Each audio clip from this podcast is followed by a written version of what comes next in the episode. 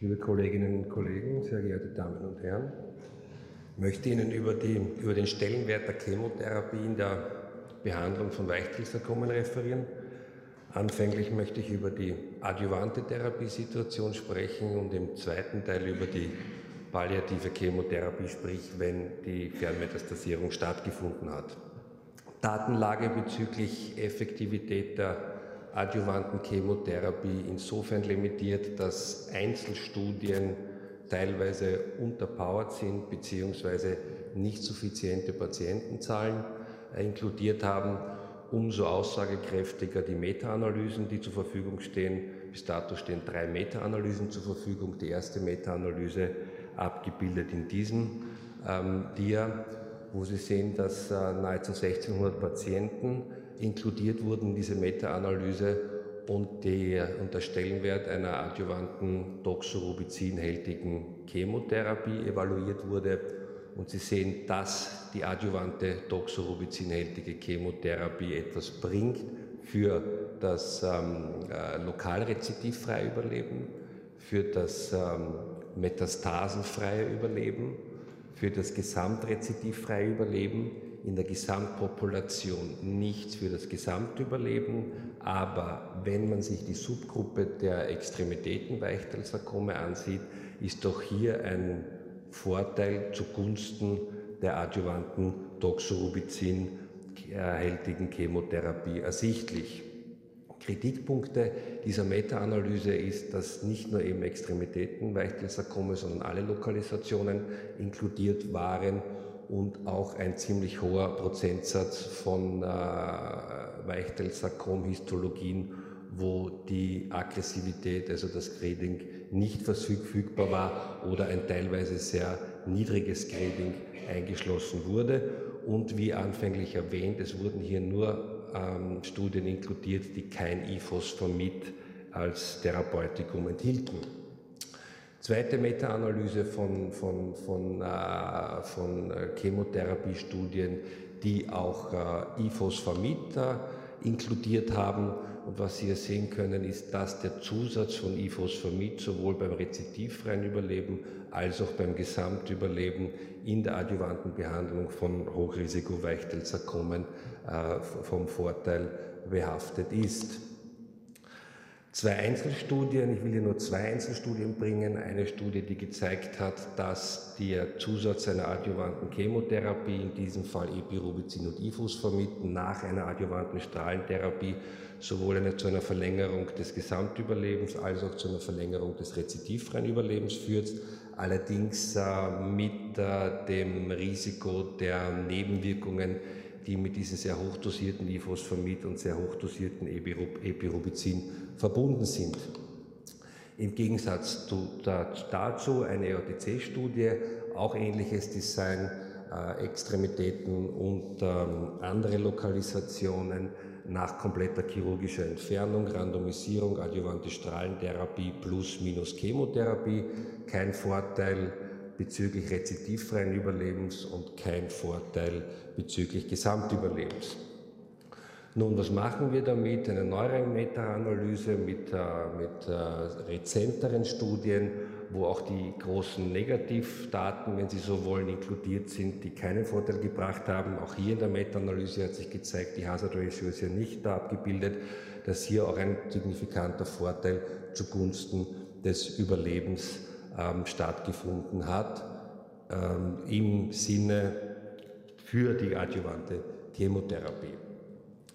Zusammenfassend die adjuvante Therapiesituation gibt es heutzutage einen Standard für oder gegen eine adjuvante Chemotherapie. Diese Frage ist mit Nein zu beantworten. Wir wissen, dass die adjuvante Chemotherapie zu einer Verlängerung des rezidivfreien Überlebens führt, dass die äh, adjuvante Chemotherapie zu einer Verlängerung des metastasenfreien Überlebens führt und wir wissen, dass sie einen grenzwertigen Überlebensvorteil in selektionierten Histologien hat. Das heißt, was steht uns als Kliniker im klinischen Alltag zur Verfügung? Ähm, ein individuelles Risikoprofil. Die, die, das, Aussags, das aussagekräftigste äh, Risikoprofil im JCO publiziert anhand von etwa 1600 Patienten. Und was Sie hier sehen, man kann diesen Patienten oder den betroffenen Patienten anhand von Kriterien individuell beraten und das Rezidivrisiko und das ähm, Risiko an der Sarkomerkrankung, an ein Rezidiv zu versterben auszurechnen. Folgende Parameter gehen in dieses Berechnungsmodell ein. Es ist einerseits die Histologie, die Tumorgröße, die Tiefe des Tumors und das, ähm, das, äh, das, das Grading. Und äh, äh, anhand dieser Parameter, das auch online einzugeben ist, also das muss man nicht manuell ausrechnen, kann der Patient individuell beraten werden, wie hoch das Rezidivrisiko ist. Und was wir wissen von der adjuvanten Chemotherapie ist, dass das Rezidivrisiko in etwa 5 bis 10 Prozent gesenkt werden kann und auch das Gesamtüberleben in, diesem, in dieser Größenordnung verlängert werden kann und von der Strahlentherapie äh, bezüglich des Lokalrezidivs auch um etwa 10 Prozent gesenkt werden kann. Das heißt, hier kann man den Patienten individuell beraten. Wie sieht es aus in der metastasierten äh, Weichteilsarkomerkrankung? Äh, nach wie vor eine unheilbare Erkrankung. Wir sprechen von einem Gesamtüberleben im Median bei Diagnosestellung der Metastasierung von etwa einem Jahr. Bezüglich chemotherapeutischen Möglichkeiten in der Erstlinientherapie, es wurden hier einerseits äh, Monotherapien äh, versucht, andererseits Therapiekombinationen, nach wie vor das Rückgrat Anthracyclin und Ifosfamid in Zusammenfassend in der metastasierten Tumorsituation, es kann durch eine, durch eine Kombination von Anthracyclin und Ifosfamid zwar ein etwas, eine etwas höhere Ansprechrate erzielt werden, aber es kann hier nicht das Überleben verlängert werden. So, das heißt, dass hier die Kombinationschemotherapie in der metastasierten äh, Tumorerkrankung nur bei ausgewählten Fällen, wenn zum Beispiel eine Resektabilität erreicht werden will, zum Einsatz kommen kann. Wie sieht es aus in der Zweitlinientherapie, das heißt nach Versagen von Anthracyclin und oder Ifosfamid? Hier das Iondelis, das Trabectidin registriert in der Indikation. Nur Zusammenfassung die Wirksamkeit. Die unteren zwei Kurven, wie Sie sehen, ist die, ist die Effektivität von sogenannten inaktiven Substanzen. Das ist die unterste Kurve von der EOTC. Die zweite Kurve ist quasi der, der, der, der Benchmark, wenn Sie so wollen, für die effektiven Substanzen in der Weichteilsarkombehandlung und was Sie sehen, dass die Effektivität von den Trabectidin, zwei verschiedenen Applikationsmodo, den sogenannten aktiven Substanzen überlegen sind, das zu einer Registrierung dann quasi in der Zweitlinientherapie in der Weichteilsarkombehandlung geführt hat. Wie sieht es aus mit anderen Therapiekombinationen, wie zum Beispiel des Leiomyosarkoms? Hier hat sich die Kombination von, von äh, Gemza und Taxoter etabliert, die vor allem bei uterinen Leiomyosarkomen ein wesentlicher Bestandteil unserer therapeutischen Optionen ist. In weiterer Folge, wie sieht aus die äh, Datenlage bezüglich Biologicals? Sie haben ein Beispiel gewählt, das Sorafenib, ein oraler Tyrosinkinase-Inhibitor, ähm, wie, Sie sehen, äh, in der Gesamtpopulation der Weichteilsarkome eher unwirksam, aber histologiespezifisches Ansprechen wurde äh, beobachtet und hier vor allem die Leiomyosarkome und Angiosarkome. Weitere biologische Therapie, das Sunitinib, auch hier handelt es sich um einen oralen Tyrosinkinase-Inhibitor, ähm, auch hier offensichtlich ein histologiespezifisches Ansprechen, das hier vor allem Patienten mit den sogenannten Desmoid Small Round Cell Tumor und den Patienten mit den solitären fibrösen Tumoren ein äh, Vorteil äh, zukommen werden konnte. Äh, andere Biological va va äh, vaskulärer Endothelial Growth Factor bei Angiosarkomen getestet, kleine Patientenzahlen, wie gesagt, aber wie vorher schon erwähnt, es handelt sich hier um eine, ein, ein, ein Orphan-Disease und eine Orphan-Indikationen.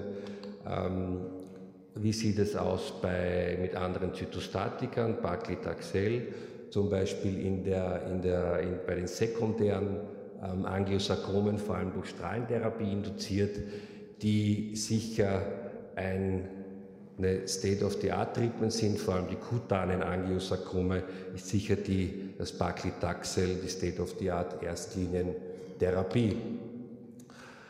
Was gibt es für Behandlungsalgorithmen in der metastasierten Tumorerkrankung? Die adjuvante Chemotherapie habe ich vorher zusammengefasst. Hier ist sicher der, das Risikoprofil außerhalb von Klinikerstudien ein, ein entscheidendes Instrument, um den Patienten individuell für oder gegen die adjuvante Chemotherapie zu beratschlagen. Wie sieht es aus in der metastasierten Situation? Mehrere Szenarien, je nachdem, ob adjuvant vorbehandelt wurde oder nicht. Szenario 1 in der Erstlinientherapie ähm, quasi Anthracyclin, Zweitlinie metastasierte Erkrankung Ifosfamid, Drittlinie Trabectidin. Szenario B, wenn die Kombination in der Erstlinie gegeben wird, Anthracyclin, Ifosfamid und Zweitlinientherapie Trabectidin. Wie sieht es aus im Falle, dass Adjuvant vorbehandelt wird? Zwei Szenarien. Die Kombinationstherapie Adjuvant vorbehandelt. Hier wäre die Erstlinie Trabectidin. Szenario B eine Anthracyclin-Monotherapie-Vorbehandlung in der Adjuvant-Situation. Erstlinie Ifosfamid und Zweitlinie Trabectidin. Wir dürfen aber nicht vergessen, das kristallisiert sich immer mehr heraus, auch bei den Weichteilsarkomen, dass hier offensichtlich eine histologie-spezifische Wirkung zu sehen ist. Das heißt, bei Leiermyosarkomen ist sehr wohl auch noch die Option der Chemotherapie mit Gemcitabine, Docetaxel und äh, Sorafenib zu erwähnen.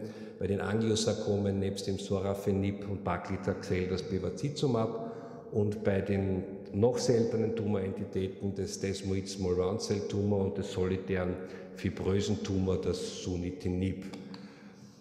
Der Vollständigkeit halber noch erwähnt, wie von Boris Pokrajat schon erwähnt, die Hyperthermie.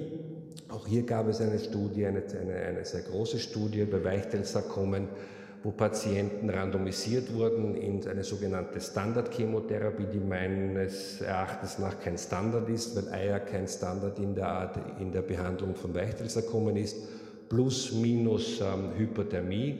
Und es konnte bei den Patienten, die mit Hyperthermie behandelt wurden, ein signifikanter Vorteil bezüglich des lokal rezidivfreien Überlebens beobachtet werden. Wie gesagt, Stellenwert der Hypertonie, ähm, meine Meinung dazu, sehr selektionierte Patienten und äh, möchte mich für Ihre Aufmerksamkeit bedanken.